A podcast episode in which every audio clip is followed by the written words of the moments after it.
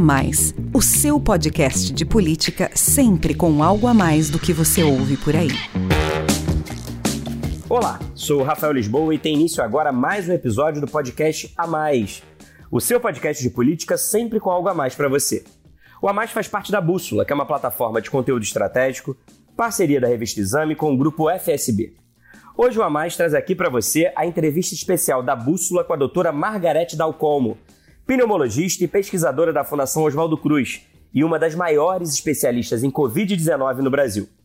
Em uma hora de live no YouTube da Exame, nós conversamos sobre o aumento de casos de coronavírus no país, os riscos com as festas de fim de ano, os desafios com a sobrecarga do sistema de saúde e, claro, a corrida pela vacina aqui e no mundo. No bate-papo com a doutora Margarete, eu tive a companhia do jornalista Renato Strauss, que é sócio-diretor da FSB e trabalhou na comunicação do Ministério da Saúde por 13 anos. Vamos ouvir. Doutora Margarete, para começar, gostaria de saber qual que é a situação hoje do Brasil em relação à Covid-19. Depois de um período de queda, a curva de casos voltou a crescer, não para de subir. A média móvel tem registrado mais de 40 mil novos casos por dia, aproximando-se daquele patamar observado no auge da pandemia. Já é possível afirmar que nós estamos enfrentando uma segunda onda da Covid no Brasil ou é ainda um repique da primeira onda que nunca acabou? É, é obrigada pela pergunta, Rafael. É, eu disse várias vezes isso, Rafael, e nós aprendemos com os epidemiologistas, né, que nos ensinam muito sobre as metodologias de análise e mergulhar, digamos assim, nos números, né? É, o que nós estamos vendo no Brasil, nós não podemos caracterizar ainda, ainda, como uma segunda onda. Né? É diferente do que está ocorrendo nos países europeus, onde realmente houve uma redução grande do número de casos, né? Se nós olharmos as curvas atuais europeias, é muito impressionante, né? Porque faz isso é como um vale, né? E agora elas estão numa verticalização enorme de casos em todos os países Itália, França, Espanha levando as medidas de fechamento, esse retrocesso que nós consideramos muito corretamente tomados. No Brasil, não houve, embora o que esteja havendo seja um recrudescimento real, previsível, né? eu diria que isso é crônica anunciada, né? usando Garcia Marques, né? Enfim, é crônica anunciada, sem dúvida. Por quê? Porque nós sabíamos que com essas aberturas todas, sem que nós tenhamos alcançado um declínio, nós não alcançamos esse declínio, né? O Brasil teve uma relativa estabilidade de caso, nós não temos essa forma de curva que nem a europeia, né? Que alcançou o pico epidêmico e depois declinou. Não, o Brasil teve um aumento e manteve né, manteve um, um, patamar de transmissão, digamos assim, muito alto ainda, né? Muito alto. Então, nós não conseguimos achatar, digamos assim, isso fazendo essa forma de vale, como foi nos países europeus. Então, nós chamamos de segunda onda, né, os epidemiologistas, quando nós temos um aumento superior de a 50% no número de casos, na incidência e no número de mortes. Isso ainda não ocorreu no Brasil, mas eu vejo o mês de dezembro muito pessimistamente. Eu acho que as festas de Natal e de Ano Novo poderão trazer um fim de ano e um janeiro muito triste para o Brasil, trazendo uma real segunda onda. E só nós esperamos que ela não seja tão letal ou mais letal do que a primeira, como, como foi na gripe espanhola de há mais de 100 anos atrás, né? Mas eu temo que sim. Acho que nós temos o risco de ter uma real segunda onda no Brasil, com esse comportamento absolutamente irracional que nós temos visto por parte da sociedade e eu sei que está todo mundo cansado, eu sei que ficar confinado esses meses todos é muito ruim, mas é, era preciso um sentimento para o qual eu tenho conclamado muito as pessoas, né, de que Natal e Ano Novo nós teremos outros nas nossas vidas e para nós estarmos vivos para celebrar os próximos é preciso que nós nos contenhamos agora.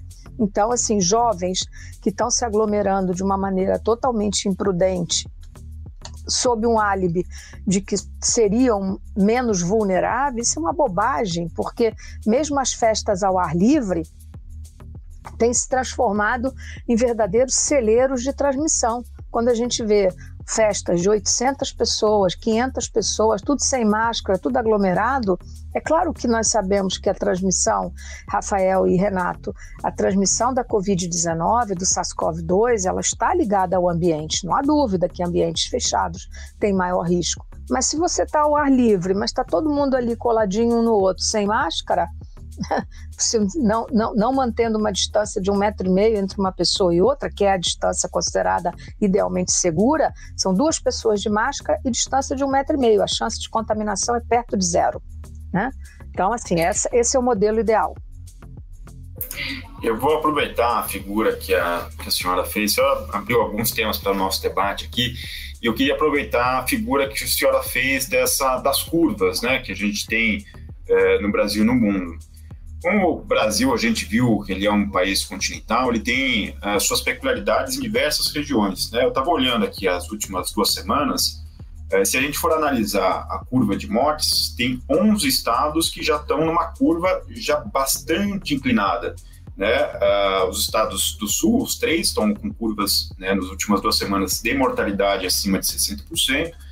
E Nordeste tem alguns estados como Ceará, Paraíba, Uh, e Rio Grande do Norte chega até dobrar o número de, de mortes uh, nas últimas semanas.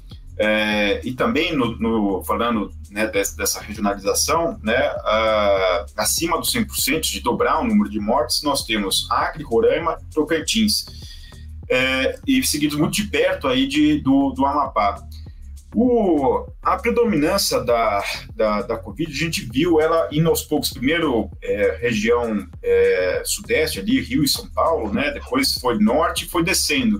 Agora a gente está vendo que ela, ela tomou uma dinâmica própria. É isso que a gente espera dessa dinâmica uh, da, da Covid agora. Ela, tá, ela não vai respeitar mais datas, ela vai se espalhar pelo Brasil todo. Os picos eles são esperados em todos os estados é, é, como é que a senhora vê esse mapa brasileiro uh, do vírus? Sim.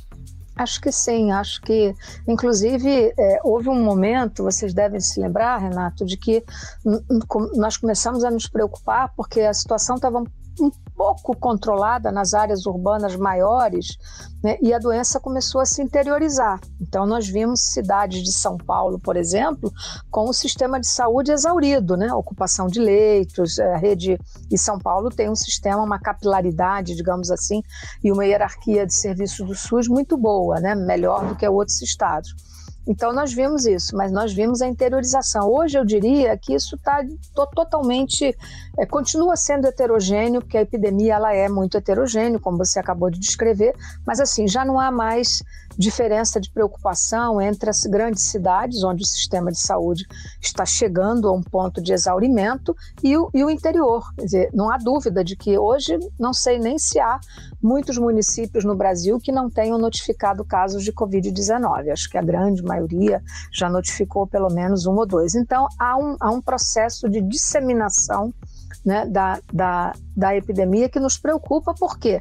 Porque nós sabemos que, em termos de gravidade, embora seja minoria dos casos, né, digamos 10%, que vai exigir internação hospitalar, mas isso, quando você está falando de milhares e milhares de casos, representa um número para o qual nós não temos leitos hospitalares e qualificados, né? Porque não adianta ter leito hospitalar. Né? Quando fica grave, é grave mesmo. Tem que ter equipe multidisciplinar muito qualificada, uma sofisticação de, de, de assistência, porque a doença fica muito grave. É muito grave também. Lembrando que só 20% dos municípios brasileiros, Renato, tem leito de terapia intensiva, os outros não têm. Então, isso não é uma situação simples de se resolver.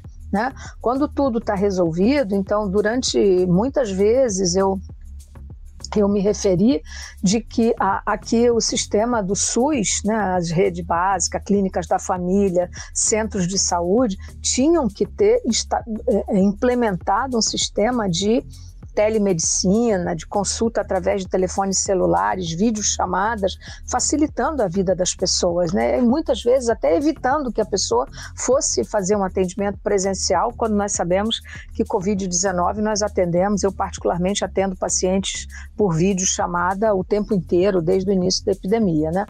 Agora, nesse momento em que houve um real recrudescimento, muito mais, né? Nós tivemos um mês de agosto relativamente bom, eu diria, né? enfim, razoável. Depois, um feriado de 7 de setembro fez um aumento nos 10 dias subsequentes, 15 dias, e de lá para cá piorou. O mês de novembro foi muito ruim e o mês de dezembro está muito grave. Doutora Margarete, quero então aproveitar, já que a senhora falou aí do, dos desafios da rede de saúde, né, da sobrecarga do sistema de saúde, já que a, a, a pandemia está disseminada por todo o Brasil.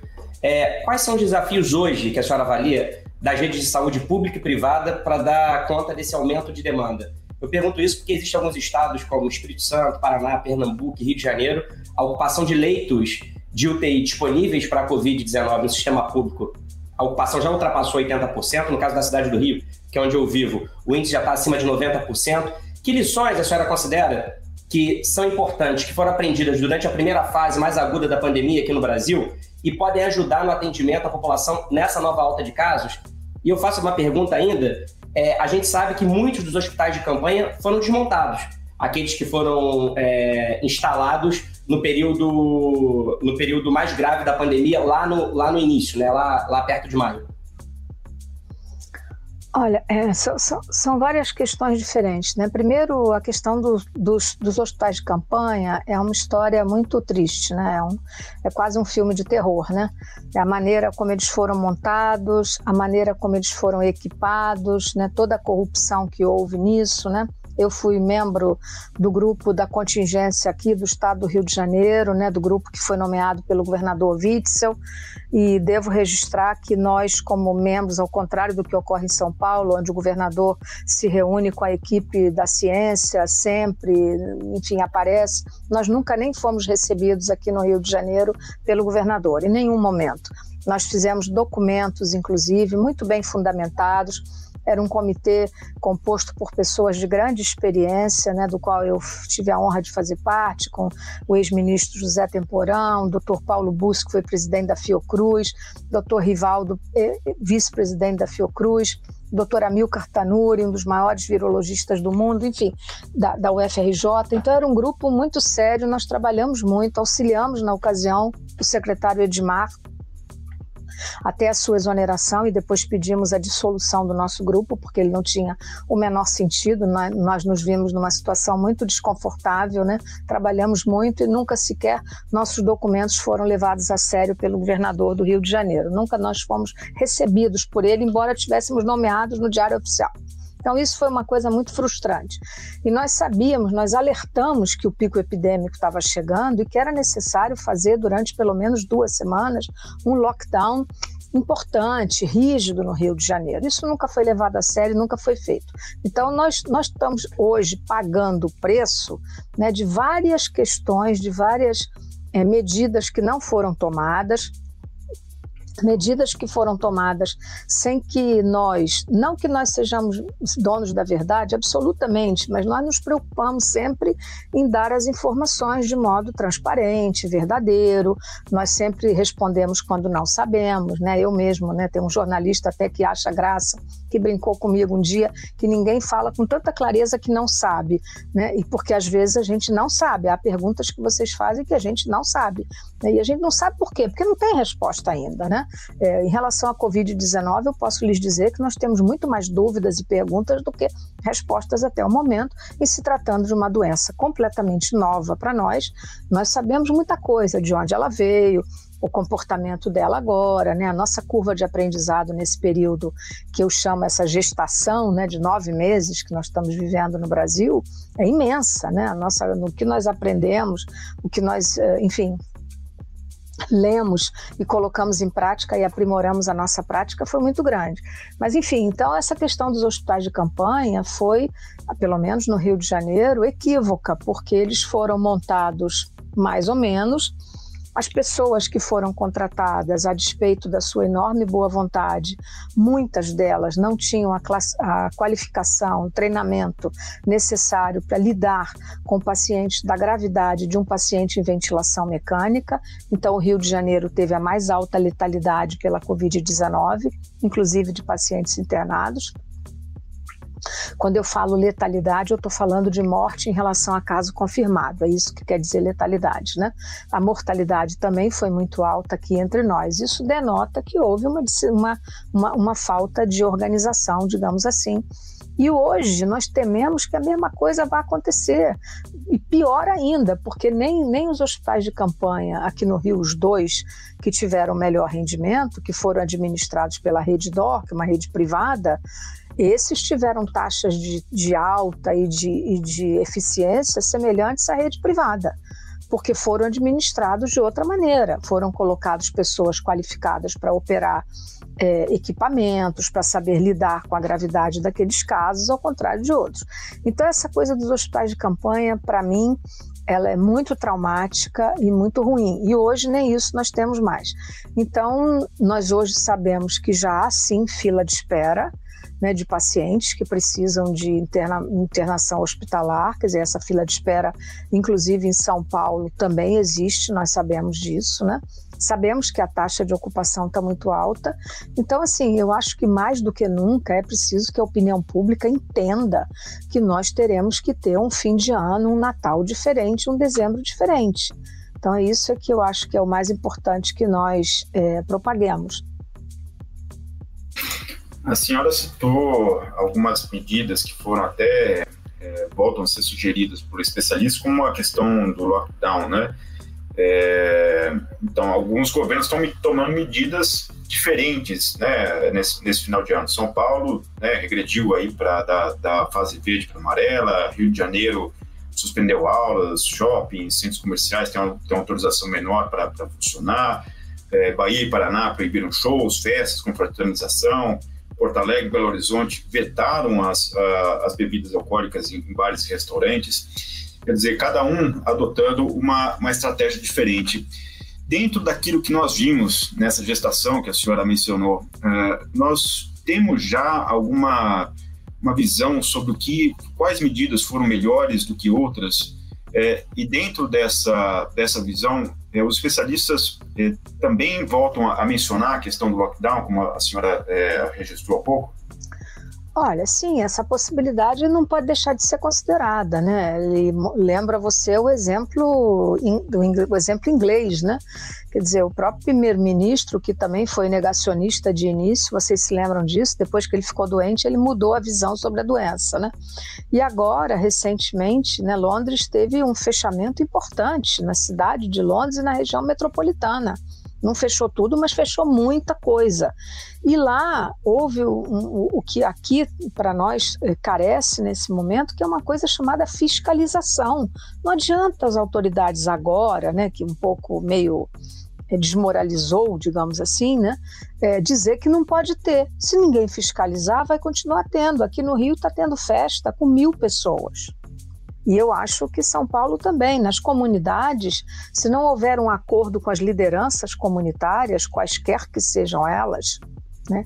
E eu volto a dizer, quaisquer que sejam elas, essas lideranças precisam estar ao lado, ao nosso lado, entendendo que uma recomendação sanitária de que não pode ter baile funk, né? e nós sabemos que aqui na Baixada Fluminense está cheio de baile funk. Ou seja, as autoridades de saúde têm que se desvestir e tem que chegar a essas comunidades e conversar com as lideranças. E volto a dizer, quaisquer que sejam elas, porque são elas que dominam aquele território. E se elas disserem, né, se um líder comunitário disser não pode ter baile funk, não vai ter. Né? Então, assim, mas o fato é que está tendo festa rave, né? Que, e ali reúne uma quantidade enorme de jovens, dos quais muitos vão ficar doentes e demandando serviço. E o que é pior, né? O que eu tenho dito muito, a doença mudou, né? A doença mudou de ela não mudou de, da, da, sua feição, digamos assim. Ela continua sendo 80% de casos leves e 20% de casos que vão demandar assistência médica. Mas ela mudou de lugar. Ela entrou nas nossas casas. Hoje, os jovens vêm da rua e vêm trazendo doença para os seus pais, para os seus avós. Então, tem muita gente que não saiu de casa e que está ficando doente. Eu estou cheia de pacientes que pegaram doença de filho, de mais funcionários que vieram trabalhar. de uma liberalidade maior, recebendo pessoas em casa e entrega, é, muitas entregas domiciliares, então muito contato com muita gente. E essas pessoas não saíram de casa e elas estão ficando doentes. Então é isso que eu estou dizendo: a doença mudou de lugar, ela veio pousar dentro das nossas casas, o que é muito grave. Muito grave. É muito grave mesmo, né, doutora? E, e essa questão da conscientização, né? Porque, na verdade, quando você se expõe ao risco, você está expondo toda a sociedade ao risco, inclusive as pessoas mais próximas da família, as pessoas mais velhas é, que fazem parte aí do grupo de risco. Eu queria, então, é, falar um pouco das vacinas. É claro que as vacinas ainda são uma promessa, mas trazem um pouco de esperança, né? Ontem começou aí a imunização lá no Reino Unido com a vacina da Pfizer. É, eu queria que a senhora desse um panorama dos principais imunizantes que vêm sendo desenvolvidos contra a Covid-19. Tem a vacina da Pfizer, que, como eu disse, é, já recebeu o sinal verde lá do Reino Unido e onde começou a imunização. Tem também a da farmacêutica Moderna, que anunciou a eficácia de 95%.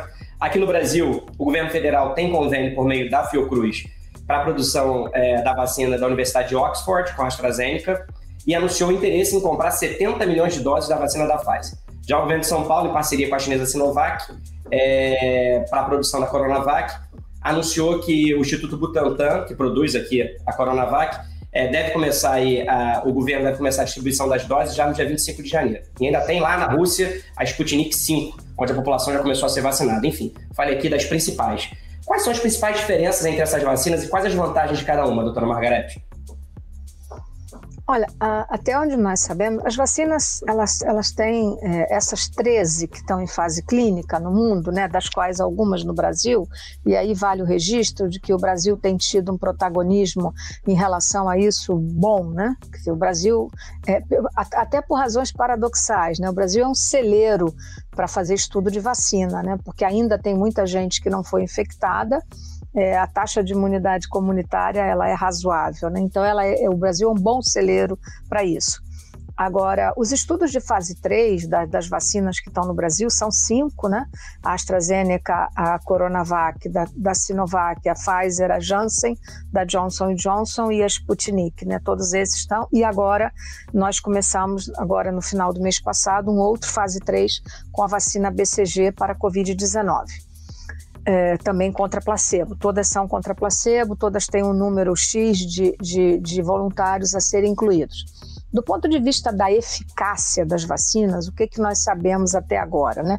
Embora elas sejam vacinas diferentes, né? por exemplo, a Coronavac é de vírus inativado, não replicante, a vacina da, da, da, da AstraZeneca usa um vetor diferente, que é um adenovírus de chimpanzé, outras vacinas usam essa mesma modalidade, a vacina da Pfizer é de RNA mensageiro, enfim, tem várias, os modelos de vacina são diferentes. A eficácia delas, ou seja, o que elas vão produzir de proteção, a meu juízo, elas serão todas muito semelhantes. Né?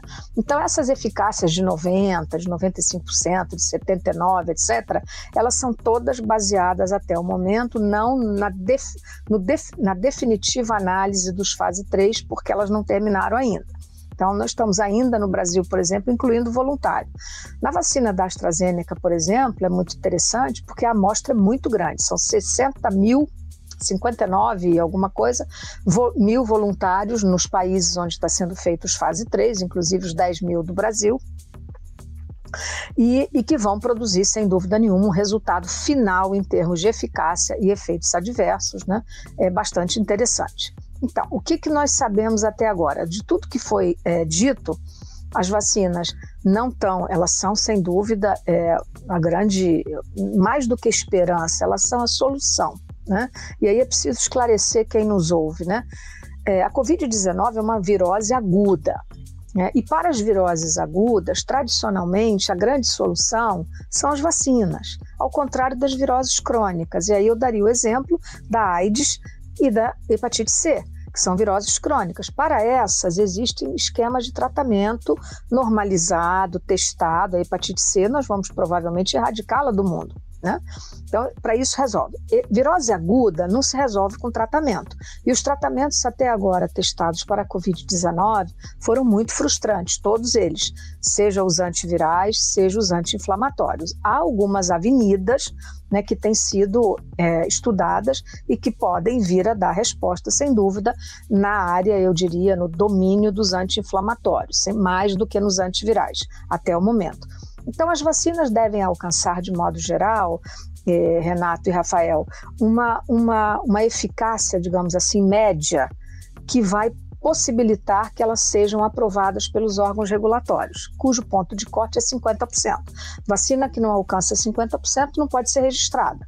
Todas elas vão passar por essa, esse teste, digamos assim. Então, elas vão alcançar aí uma média de 60% de proteção.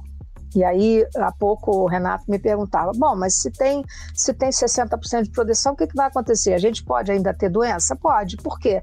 Porque o vírus SARS-CoV-2 não vai embora das nossas vidas, ele vai continuar mantendo uma certa endemicidade. Então, as vacinas, provavelmente, ao longo do tempo, elas vão melhorar de eficácia, elas serão aprimoradas, não há dúvida, outras surgirão tem várias em estudo, né? Lembrando que tem 180, quase 200 vacinas em estudo em diversas fases, fases pré-clínicas, né?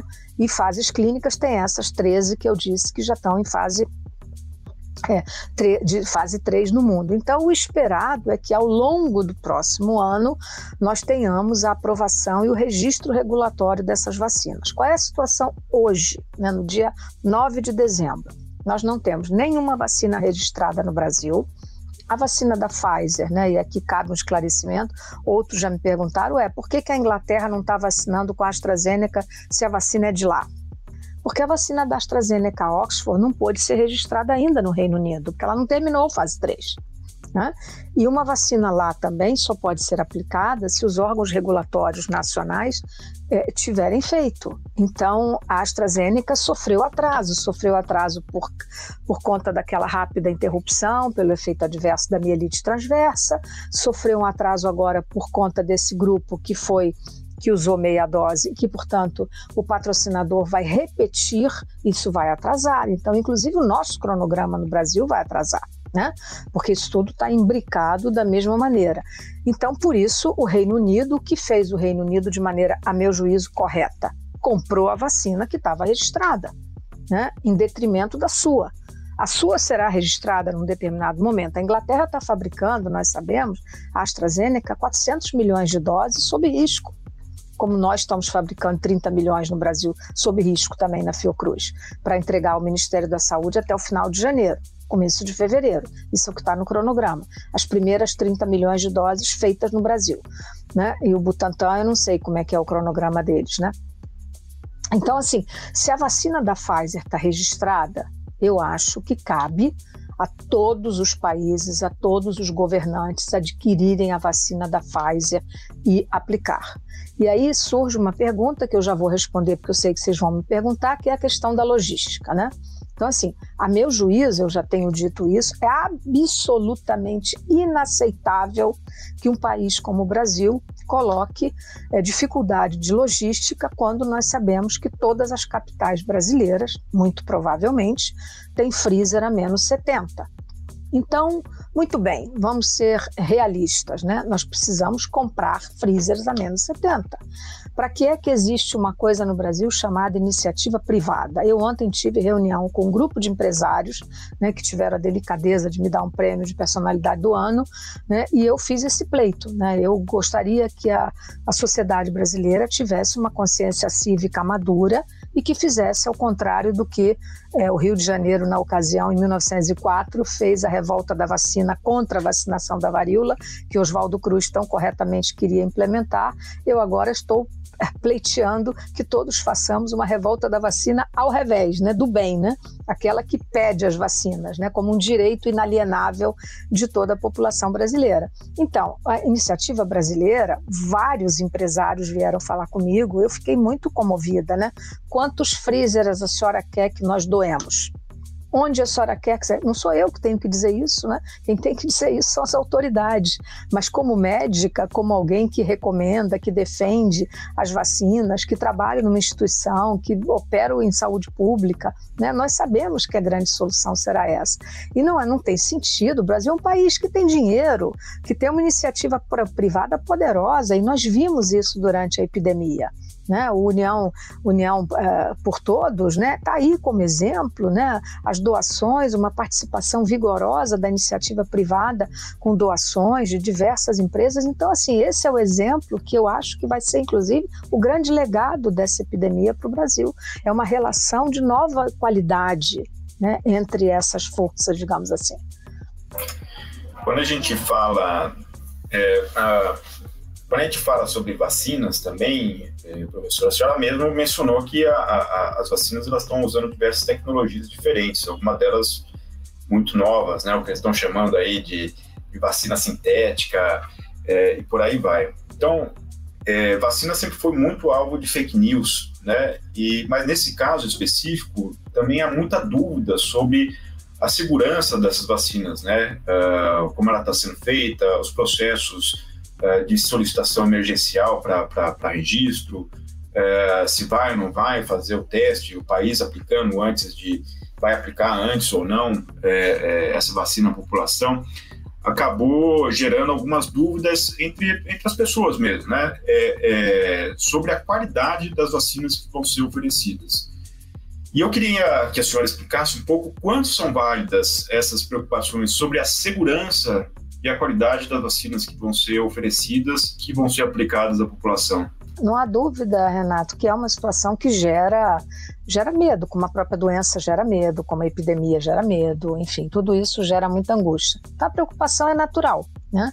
O que interessa é que tudo seja dito e demonstrado à sociedade civil com transparência, dizendo a verdade haverá vacinas que são mais eficazes do que outra. A meu juízo, a diferença será muito pequena entre elas, porque nenhuma delas vai dar uma eficácia espetacular.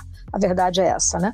Algumas vacinas são inteiramente novas, outras são vacinas cujo modelo já tinha sido usado para outras doenças e não deu certo.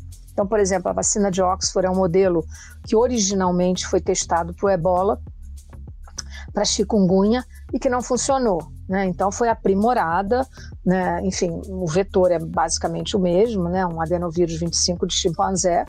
Enfim, há outras vacinas que atenuam, é, que inativam o vírus, né, que é o modelo mais antigo, digamos assim, de vacina, como o modelo da Sinovac, com o qual nós estamos muito habituados, né? Nós usamos vacina de febre amarela, usamos vacina Sabin, né, para polio, são vacinas de vírus ou inativado ou atenuado a própria vacina BCG também, né, que é usada, na verdade, para tuberculose e agora nós estamos usando para Covid-19. Então, existe uma recuperação da ação imunogênica de algumas vacinas e outras são completamente novas. Esse é um conhecimento é, permanente, assim, né? Então, ter dúvida, ter angústia, ter medos, isso só pode ser aplacado a não ser quando o obscurantismo prevalece. Então, por exemplo, eu considero movimentos anti-vacinas se não marginais, quase criminosos. Por que razão, entendeu, Renato? Porque o desserviço que eles prestam, felizmente no Brasil, eles não prosperaram muito até agora. Mas nós temos ouvido coisas inacreditáveis, né? Até médicos, né? Ou pessoas dizendo que as vacinas vão mudar o nosso código genético, entendeu? Coisas assim, sandices inacreditáveis. E a opinião pública fica confusa diante disso. Por isso é que eu não, não me canso de tentar esclarecer com aquilo que modestamente eu sei né, e que aprendo com os meus colegas, né, e, e muitos virologistas aí explicando, especialistas em vacina. O professor Jorge Calil de São Paulo tem sido incansável em dar entrevista. O professor Gonçalo Vecina, que foi presidente da Anvisa, que é um expert nesse assunto, nós já tivemos várias lives juntas. Todos nós temos sido é, muito claros em esclarecer aquilo que nós sabemos. Então, as vacinas são a grande solução. E quem for vacinado agora, por que, que a gente disse no início que não pode ter atalho? Né? Vacina é um processo muito longo para ser criado, demora muito. A vacina mais rápida que a gente conhece levou quatro anos. Né? Então, o que está acontecendo agora é um fenômeno muito novo e essas pessoas todas vacinadas, elas terão que ser acompanhadas. Por isso é que a gente, quando inclui num fase 3, a vacina pode ser registrada agora em janeiro, o que provavelmente poderá ocorrer com a vacina da Coronavac, da Sinovac. É possível, né? Eu não estou dizendo que será ou não, eu estou dizendo que há uma possibilidade que seja. A vacina da Pfizer já tem registro no estrangeiro. Né? Então, ela pode pedir o registro aqui na Anvisa e a Anvisa pode dar um fast track para esse registro, sem dúvida nenhuma. Tudo isso nós sabemos. Então, é, o que nós temos que ter agora é a convicção de que nós precisamos é, de ter as vacinas, enfim, e sem sem que esse processo sofra o que eu estou chamando de atalho, que é inadmissível pode haver sim. Né? Qual é o atalho que, que, é, que, é, que é, digamos assim, que é legal, né? no sentido da legalidade, né? que é eticamente, é ético do ponto de vista humano, que não pode, que pode ser feito? É uma aprovação emergencial. Isso pode. Isso não fere nenhum princípio de natureza ética. Né? Se já mostrou bem, se o fase 3 está tá, tá a análise interina já mostrou uma coisa boa, não tem efeito adverso, pode sim ser feito uma aprovação emergencial e o produto o imunizante pode ser aplicado. E é o que nós esperamos que ocorra e, enfim, e que, e que a sociedade civil saiba exatamente da maneira como eu estou dizendo, e muitos outros muito mais qualificados do que eu nesse assunto, e portanto que a vacina é um direito, né? não, é, não é que essa discussão, eu já dei uma entrevista com esse título, né? eu considero uma ignorância completa um obscurantismo discutir se é obrigatória, se não é obrigatória, né? Eu fico imaginando que alguém deve estar com terror, imaginando que a sua casa será invadida por alguém com aquela roupa preta, igual na peste negra, né? Invadindo para poder. Naquela ocasião era para lacrar a casa, né? E agora seria com uma agulha e uma seringa para vacinar. Isso não existe. Claro que isso não vai acontecer. Mas a sociedade civil tem que ter a consciência de que a única arma é vacinar-se. Então, no momento em que for oferecido, vamos cumprir os ritos e vamos fazer a maior cobertura possível da nossa população para que nós consigamos interceptar essa cadeia de transmissão tão perversa, digamos assim, de uma doença epidêmica. Doutora Margarete, vou aproveitar, tem umas perguntas, quer dizer, na verdade tem várias perguntas aqui, e aí a Gabriela Volters, ela pergunta é, como é que o, Brasil pode não ficar para trás, assim, o Brasil é conhecido por superar dificuldades, tem uma grande experiência e grande campanha de vacinação, ela pergunta: ainda dá tempo do Brasil não ficar para trás? E, eu, e aí eu aproveito e complemento essa pergunta dela, falando o seguinte, doutora Margarete: a gente vê muitos países ricos, como Estados Unidos e nações europeias, firmando acordo com vários laboratórios. A senhora falou aí das, das diferentes vacinas que estão sendo testadas no Brasil, mas em relação ao governo brasileiro, ele concentrou esforços exclusivamente na vacina de Oxford com a AstraZeneca. Então a minha pergunta é: essa decisão não pode ter deixado o país para trás na corrida da vacina? É uma. E a, e a, segun, e a segunda pergunta é, é, é, o seguinte: ontem, o, o, ministro da Saúde, o ministro Pazuello, disse que é, a vacinação deve começar mesmo é, no fim de fevereiro, início de março, porque a Anvisa levaria é, pelo menos 60 dias é, no processo de aprovação e de registro de vacina. esse é o tempo mesmo? Quer dizer, a gente vai começar muito tarde, só em março, mesmo sabendo que não é que não é possível pegar atalho? Olha, eu acho, respondendo a pergunta que a Gabriela coloca, eu acho que não é que nós vamos ficar, nós já ficamos para trás, né? Nós já ficamos para trás. E não foi porque fez acordo priorizando a vacina da AstraZeneca, não, não é, não é isso. Quer dizer, é porque existe toda uma logística, né? Todo esse processo foi rápido demais, né? Desse último semestre.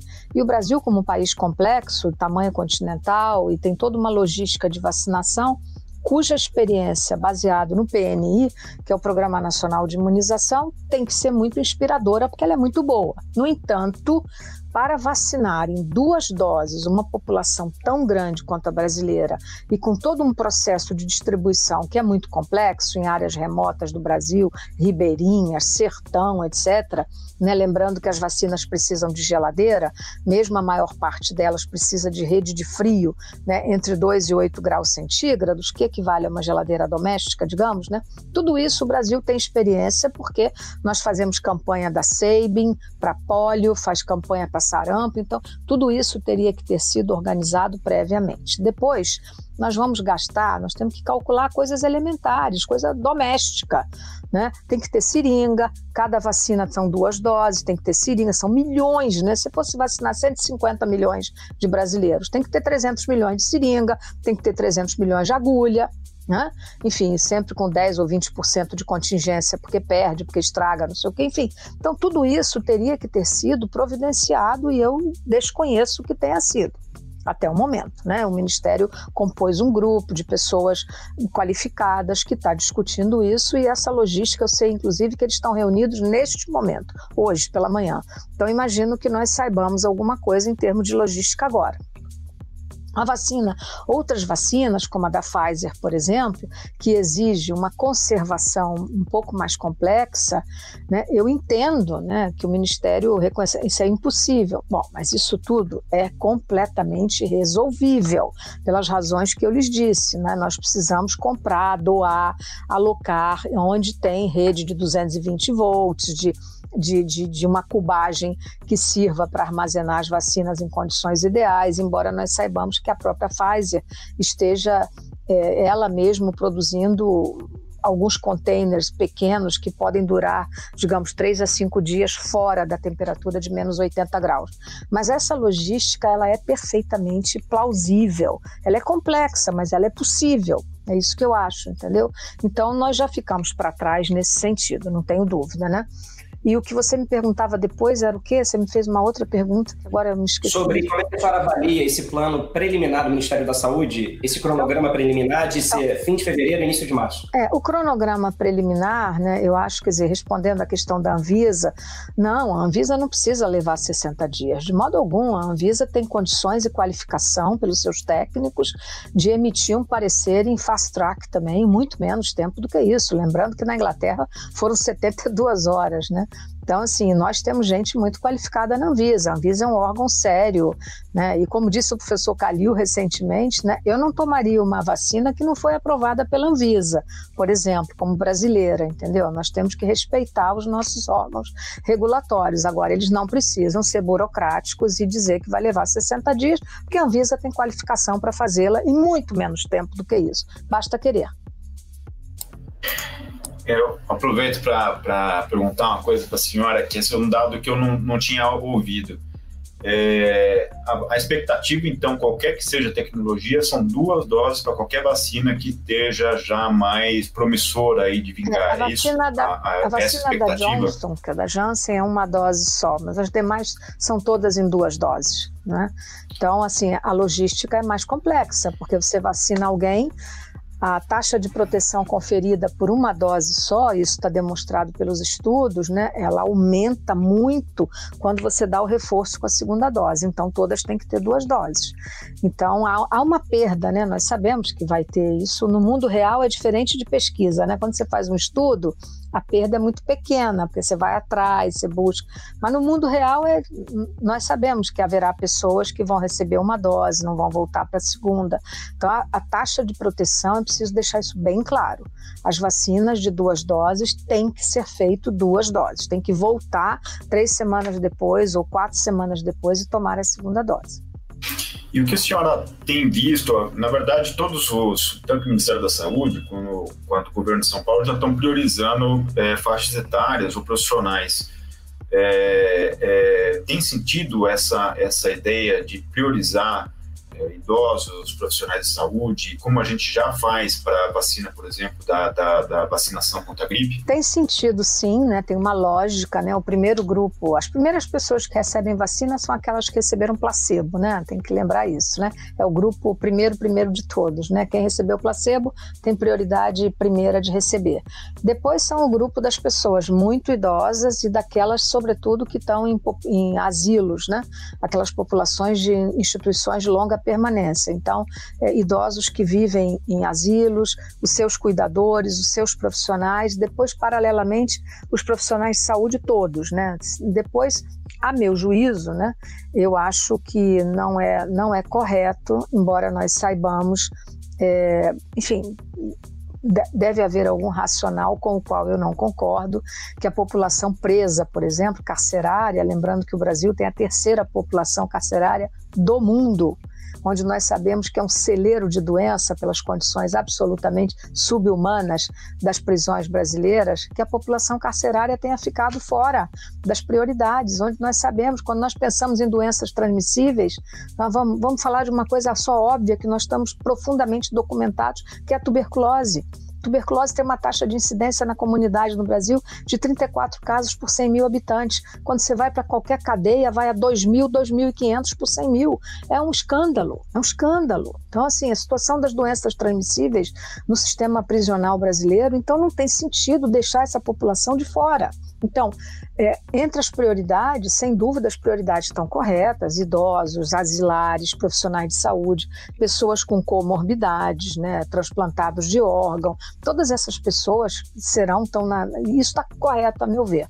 Né? Mas eu acho que professores, todos os professores, né? Quem trabalha em escola, por exemplo, não pode. Então, assim, isso não pode levar um ano para ser coberto. Isso tem que ser feito um esforço realmente cívico, né, englobando toda a, a, a, a, como é que eu vou dizer, o compromisso e, o, e, o, e a colaboração, melhor dizendo, da, da sociedade para que isso se dê num período mais rápido. Isso não pode levar um ano para cobrir a população brasileira, né? tem que levar alguns meses apenas. Né?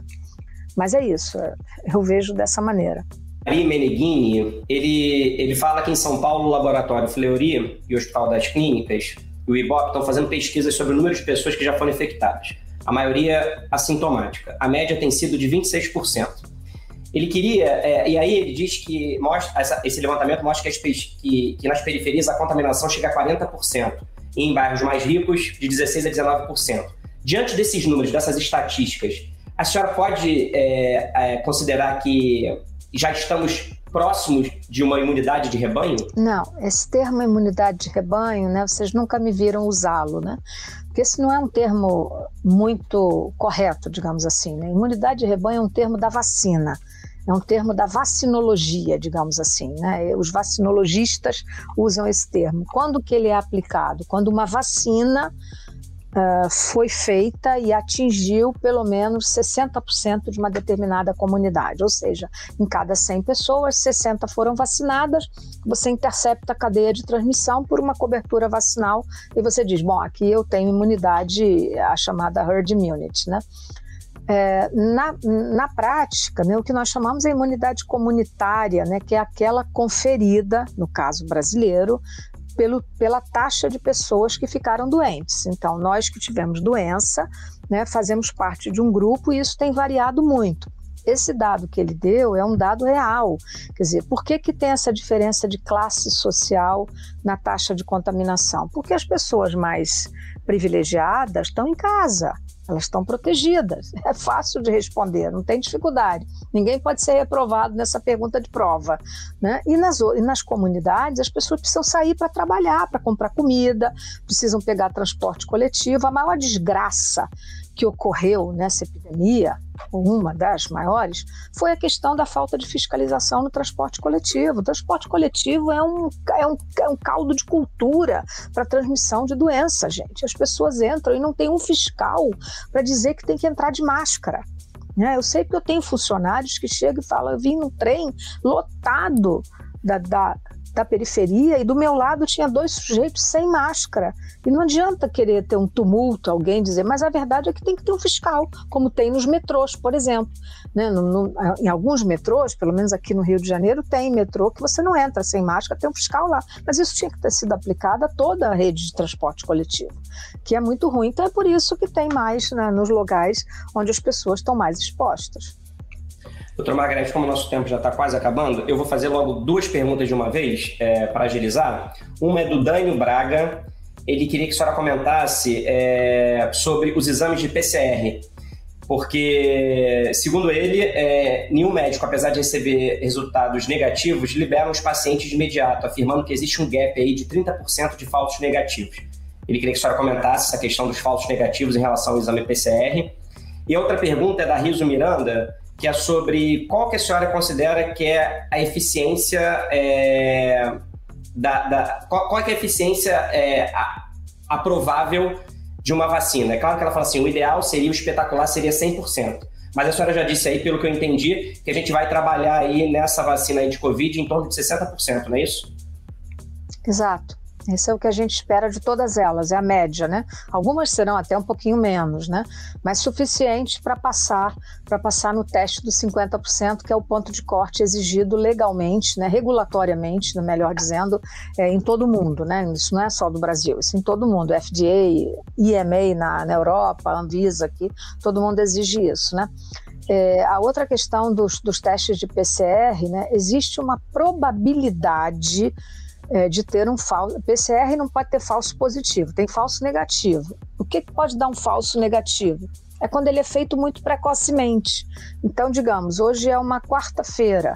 Digamos que um de nós aqui, se estivéssemos próximos, estivesse doente sem sintomas. Nós vamos nos contaminar. E aí você daqui a dois dias me conta, olha, eu tava, eu tô doente.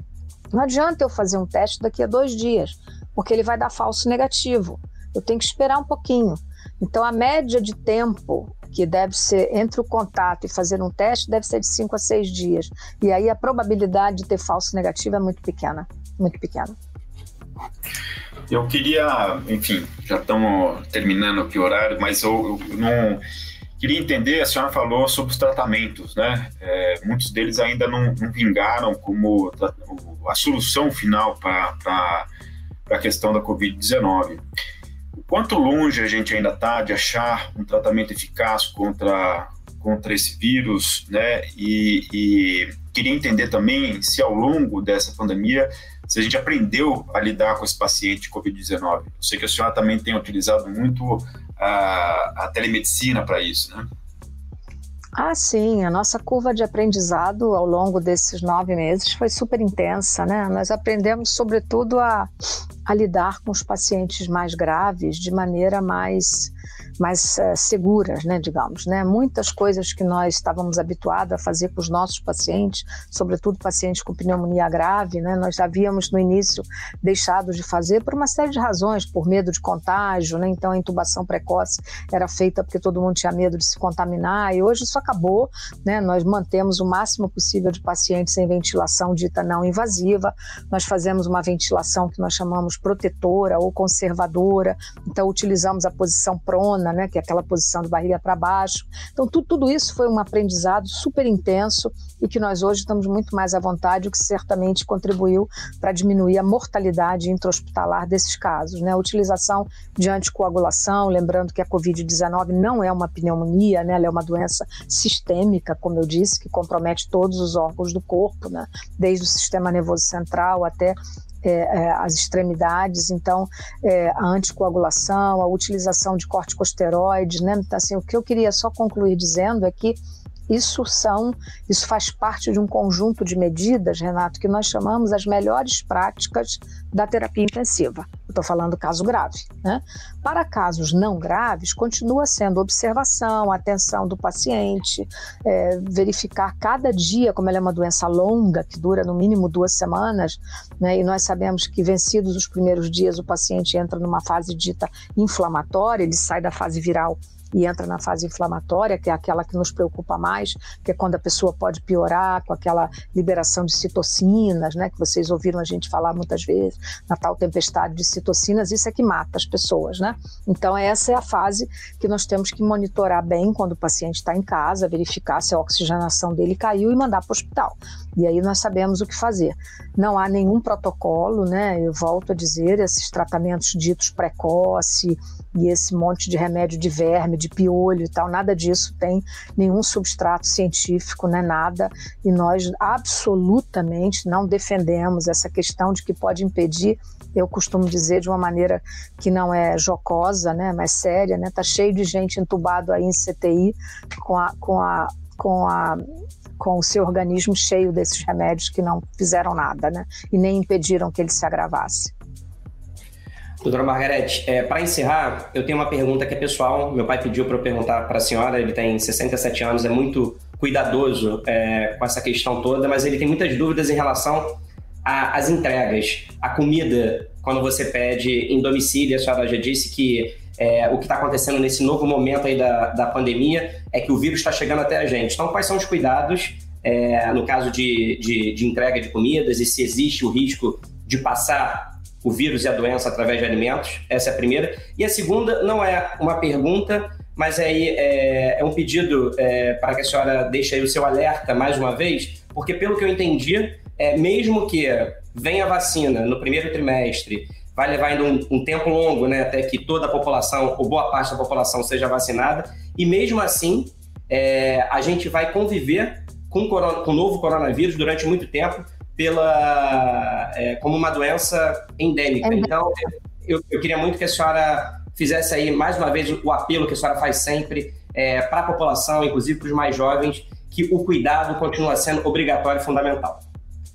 É, acho que você já disse isso, eu estou de acordo, né, Rafael? Independentemente de nos vacinarmos, eh, nós teremos que manter, né? O uso de máscara, por exemplo, está incorporado ao nosso comportamento, né? Cada um tem a sua coleçãozinha de máscara, né? Se vai viajar, no seu necessaire tem pasta de dente, escova de dente e a sua coleção de máscaras, né? Para você levar, não há dúvida, né? Isso vai demorar muito tempo. Eu diria que os próximos dois anos serão assim. Né? Não tenho muita ilusão quanto a isso, né? Isso é o que eu oriento, isso é o que eu faço, é o que a minha família faz, os meus alunos, pacientes, todos eles. Né? Então, é importante lembrar isso de que é, a Covid-19 é um fenômeno realmente modificador de nossas vidas. Né? E quanto às entregas domiciliares, né, é, não precisa nada, eu vejo muita gente sofrendo com isso. Né? O ideal é que ninguém suba, né? Quem mora em apartamento, edifício e tal, é que tudo seja recebido embaixo, na portaria, e não haja trânsito nos elevadores e nem nos halls de elevadores. Né? Isso é o mundo ideal. Quem pode, desce e pega embaixo. No meu edifício é assim, eu instituí essa norma e, no, e, nos meus pacientes e amigos, todos que me perguntaram, eu estabeleci essa norma. Todo mundo desce e pega a sua encomenda na portaria, não tem trânsito em elevador, não tem ninguém na, na porta da sua casa, etc. Né? Ninguém precisa limpar sola de sapato, gente. Isso é perguntado toda hora. Ninguém pega vírus da sola de sapato. Então, assim, deixar o sapato do lado de fora é um hábito de higiene saudável né, sobretudo para quem vem da rua, mas não pela Covid-19, é porque a gente tem que aprender com os orientais que fazem isso há muito tempo. Né? Em relação às compras de supermercado, né, os saquinhos, etc., né, o que nós recomendamos é que seja passado só um paninho né, com é, de detergente de cozinha ou álcool, se tiver, né, água sanitária, tudo isso é, é viricida, digamos assim, né, e que seja e depois jogado fora ou aproveitado. Quem aproveita os saquinhos em casa, como eu, enfim, o saquinho vai depois para botar lixo, etc., né, mas ninguém. E as caixas e latas da mesma maneira como elas ficaram muito expostas no supermercado e eventualmente são manipuladas, o que a gente recomenda também é que seja. Mas ninguém precisa passar álcool nas frutas, na casca das frutas, pelo amor de Deus. Não precisa, é só lavar como nós lavamos sempre e guardar na geladeira. Acho que é, é o bom senso, né? Olha, doutora é Margarete, muito obrigado, muito obrigado pela sua participação, pelos seus esclarecimentos. Esse debate aqui, claro, foi super importante para a gente no momento aí de alta de casos de Covid é, quero agradecer, então, a sua participação. Muito obrigado mesmo, tá? Obrigada, foi um prazer, Rafael e Renato, e vamos ver se, se nós aprendemos duas coisas, né? A nos comportar, lembrando que a epidemia continua entre nós, que esse Natal não será igual aos outros e que nós temos todos que estar vivos e saudáveis para os próximos natais e os próximos anos. Obrigada. Obrigado, e eu quero agradecer, claro, também a meu amigo Renato Strauss, que me fez companhia aqui nesse bate-papo com a doutora Margarete. Com certeza, é um, foi um rico debate, agradecendo muito a professora a sua disponibilidade e a clareza com que ela nos oferece as informações. Você acabou de ouvir a entrevista especial com a médica e pesquisadora da Fiocruz, Margarete Dalcomo, sobre a Covid-19 no Brasil e as expectativas em relação à vacina. Muito obrigado pela sua companhia até agora e a gente se encontra novamente na próxima semana em um outro episódio do A Mais. Tchau!